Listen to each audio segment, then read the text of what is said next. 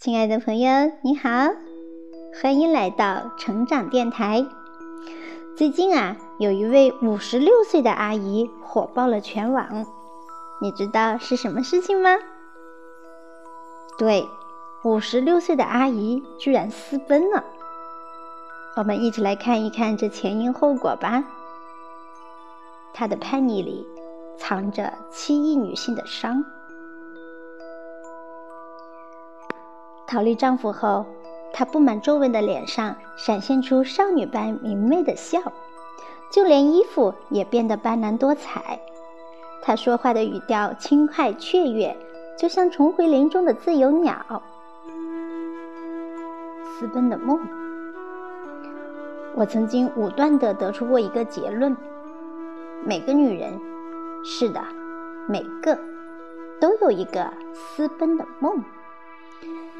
这私奔和男人和爱情也没有关系，它更像是一种逃离，从生计的重负、扮演的身份或糟糕的关系里把自己解救出来，从一个熟悉地方到一个陌生环境，在身体的转场和灵魂的流浪里，历经一场场刻骨铭心的颠沛流离，哪怕。它短暂到只有片刻，哪怕它消逝的如同梦幻，那感觉也是好的。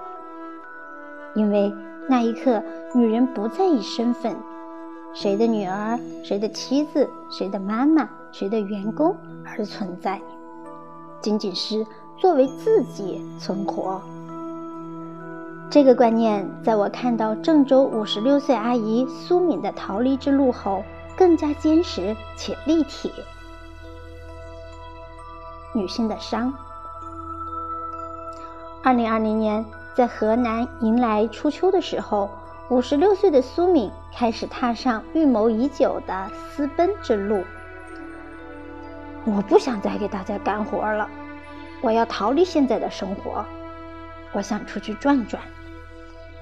这个念头，结婚生子的三十年里。或许在苏明的脑海里不止一次闪现过，但他从来没有机会付诸行动。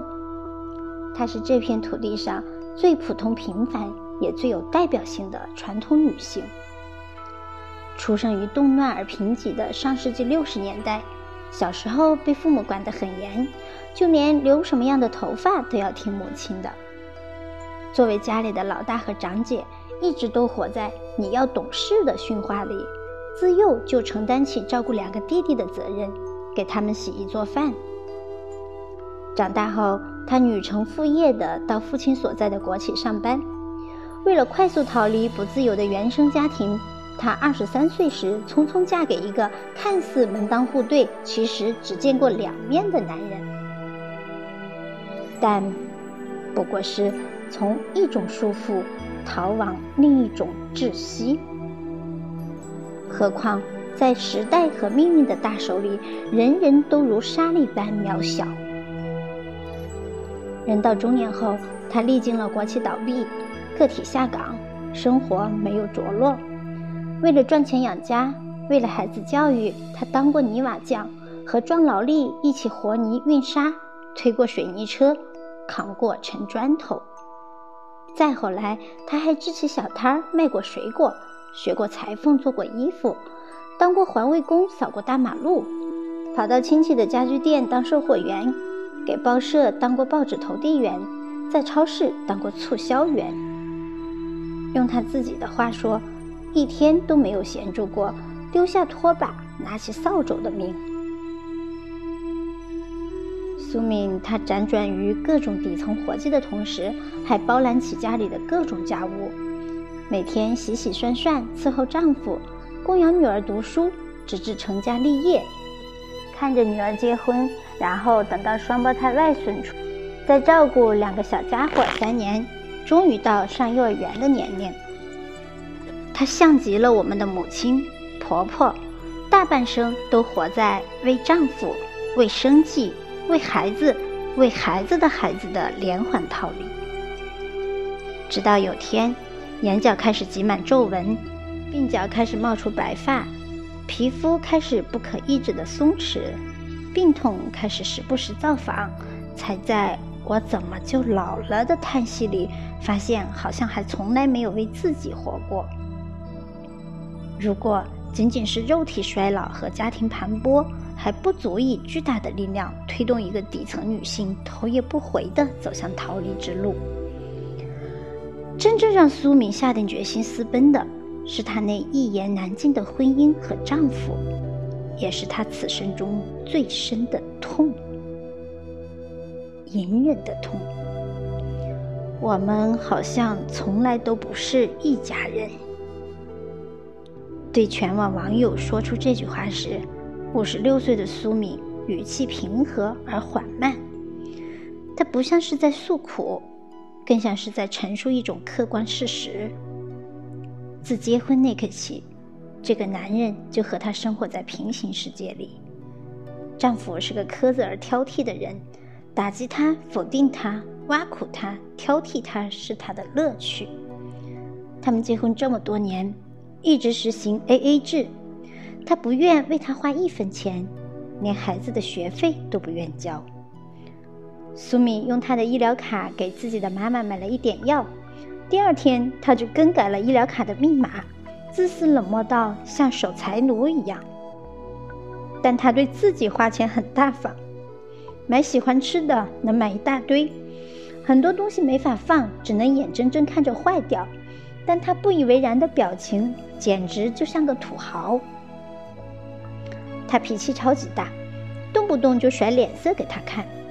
他小心翼翼地观察着他的表情。结婚三十年，就连吃饭也以他的口味为主。他要是表达不满和反抗，他就用极其难听的话侮辱他，甚至有一次动手打了他。他最后一份工作在超市。为上班需要，在女儿的资助下买了辆 Polo 车。丈夫好不容易大方一次安装了 ETC，但他开车跑高速回来就要付丈夫过路费。他们从女儿初三时就开始分房睡，以后几乎没有什么身体的交集。她一天中最放松的时刻是霸占客厅和沙发的丈夫从客厅里站起来，关门回到他自己的卧室睡觉。他听到关门声，才能安心的坐在沙发上，拥有电视的使用权。跟他生活在一起，就是压力，压力，压力，特别压抑。他用强调的口吻连说三个压力，借此表达对窒息婚姻的不满，还有他前半生信奉的道忍。女儿小时忍。为了给孩子一个完整的家，孩子大后还忍，因为女儿要结婚找对象，生怕男方嫌弃女儿，父母离异。女儿有了孩子，继续忍，因为双胞胎外孙子需要他们共同带。忍辱负重，这个用来讴歌传统女性的高尚词汇，不知不觉中站在道德高地。捆绑住很多女性的手脚和灵魂，让他们从原生家庭到再生家庭，从亲密关系到亲子关系，从上代人到下代人，都活在忍耐的暗伤里。他说什么我都忍了，我就是不吭声。苏敏说，每当他对婚姻表达不满时，父母就教训他：家和万事兴。好好过日子，只是所有超出极限的忍和痛，都会化身成自我的攻击，以另一种形式的赋能找我们来复仇。二零一九年，苏敏患上了中度抑郁症，需要天天服用药物。她的内心里开始分裂出两个自己，一个让她继续忍耐，一个让她必须逃离。一个让他继续当个贤妻良母，一个让他必须学会找到自己，一个让他维持表面的平和，一个让他说出真实的感受。最终，后一个打败了前一个。我想出去，我想开车出去，我想一个人去旅行，但这个梦想执行起来并不容易。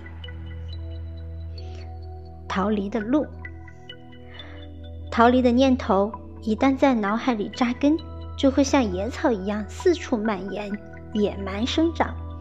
但怎么逃离？作为一直辗转底层的小人物，苏明想到的一个最实际、最方便的途径：开车，带上吃的、穿的、用的，不住酒店，自己做饭，住在帐篷里。这对于一个五十六岁的女人来说，是一个大胆到有点可笑的念头。但如果一步步去做，也可以让梦想照进现实里。二零二零年秋天，疫情缓和后，他准备出发。他录了一个视频，说出了自己缘何要自驾游的内心独白，经由别人发出来。她万万没想到，一下子火了。自私的丈夫，委屈的妻子，糟糕的婚姻关系，长久的身份剥削，一辈子活在套子里的无奈和心酸。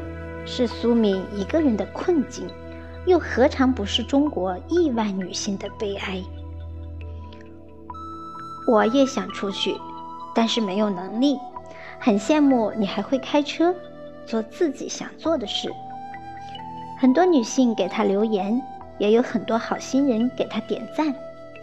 这无言的掌声，让一辈子不被认可的女人一下子得到了鼓舞和治愈。原来，只要你愿意，生命可以从五十六岁开始。原来，只要你勇敢，苍老的手依然能握紧命运的方向盘。苏敏对自己的小 Polo 进行了改造，前面安装了防撞梁，车顶安装了行李架，又向人请教购置了很多自驾游的必需品，从充电设备到做饭炊具，从冰柜药物。到宿营帐篷，他事无巨细地把一路所需打包，一一放到那小小的车里，就像安放一个做了很多年的梦。他独自上路，带上那个终于敢说出“我想，我要，我能”的自己。金秋十月，他从开始变冷的中原大地出发，一路驶向温暖的南方。那颗在婚姻关系里被冰封太久的心，也在缓缓解冻中开始面朝大海，春暖花开。选择的苦，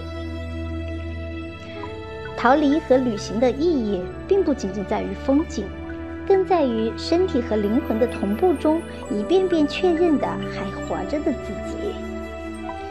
苏敏开了自己的视频号。分享着一路的点点滴滴，从吃喝拉撒到妙人趣事儿。很多人开始关注他，很多人开始帮助他，但也有人质疑他。最大的质疑依然来自他的婚姻：你的不幸也是你自己造成的，你有错，你为什么不离婚？习惯于理直气壮审判他人的围观者。毫不客气地指责苏敏活在偏见和愚昧里，而全然忘记了这种想当然替别人做决定的武断，何尝不是另一种愚昧和偏见？我错在哪里呢？苏敏诚恳地说：“大家的关心也让他开始思考自己到底错在哪里。”懵懂的年龄步入婚姻，结婚后以为只要自己足够努力就能得到幸福。他从不偷懒，一直勤快，渴望当个好妻子、好妈妈、好员工。但历经种种，才发现，有时候不是你自己足够好就可以的。时代风云暗涌，单位说不行就不行，丈夫自私吝啬，婚姻说没感情就没了。她没日没夜的干活挣钱，活到五十多岁依然没有攒到什么钱。离婚不是一句话就能离婚的。她说：“家里的房子是老公的名字，开的车是女儿的财产。现在离婚的话，连个住的地方都没有。女儿已经成家，她不想当孩子的累赘。离婚暂时行不通，唯一的办法就是逃离，从丈夫身边逃离，从窒息婚姻中逃离，从一辈子的束缚中逃离。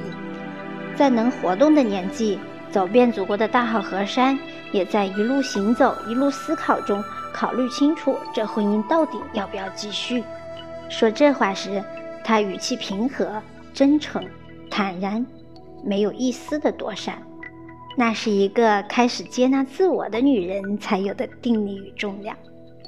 是的，离不离婚也不是最要紧的，最要紧的是一个人开始看见自己，并紧紧和自己相拥。自由的笑，粉嫩色、橘黄色、大红色、苹果绿，这是踏上独行之路后苏敏衣服颜色的变化。这些透着生机和活力的衣衫，是主人公内心斑斓的写照。和从郑州出发前说起丈夫和婚姻，时不时都要叹气的苏敏相比，走在路上的苏敏就像换了一个人。她布满皱纹的脸上开始闪现出少女般明媚的光泽，映衬着她色彩鲜艳的衣衫。他说话的语调轻快雀跃。就像重回林中的自由鸟一样舒展快乐，他脸上开始一次次出现那种发自内心的笑，那是灵魂得到治愈的人才有的倾城笑颜。他从河南经陕西绕湖北到重庆，过四川去云南，看山看海，穿越老街品味小吃，会见同学参加车队，玩得不亦乐乎。苏敏和同学聚会，她准备了过冬的衣服，春节也不打算回家。她走得越来越远，没有想好归期，也不计划未来，一直向南中国的秀色深处驶去。她从未如此放纵过，也从未这般美丽过。苏敏拍摄的风景，你看我现在多开心啊！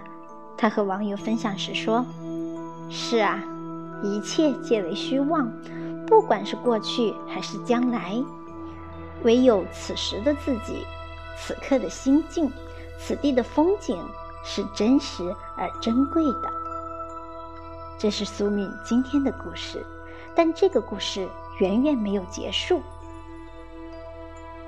集体的命。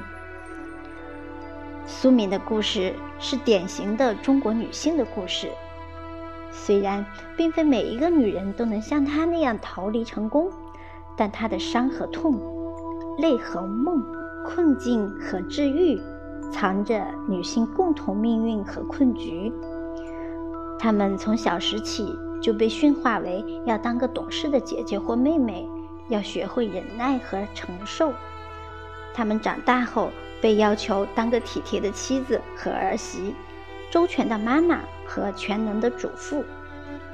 他们工作后，在家庭和事业的兼顾中忙得焦头烂额，也在时代的蝶变和养育的压力中活得无处分身。他们牵挂着原生家庭的父母和兄妹，承担着再生家庭的冲突和重负，在逐渐衰老后，还要供奉自己的剩余价值。在这个社会保障和养老体系并不完善的时代，去迎合子女、养育孙辈，只为垂垂老矣时不遭嫌弃。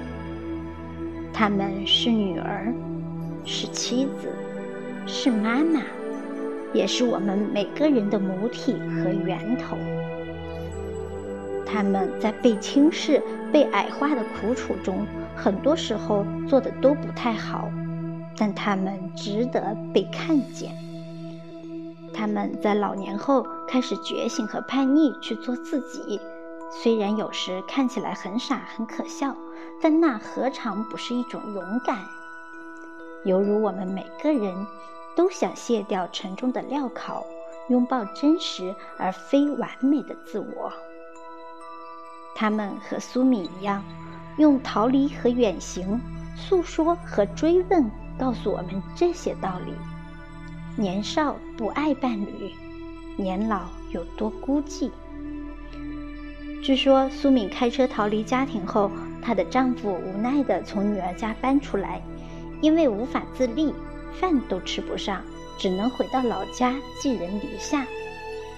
苏敏听说后，有点担心丈夫，但又觉得可以让他好好思考思考余生。爱是相互的，夫妻之间是要相互感恩的。对身边那个陪你从青丝到华发的爱人好点，其实是善待你自己。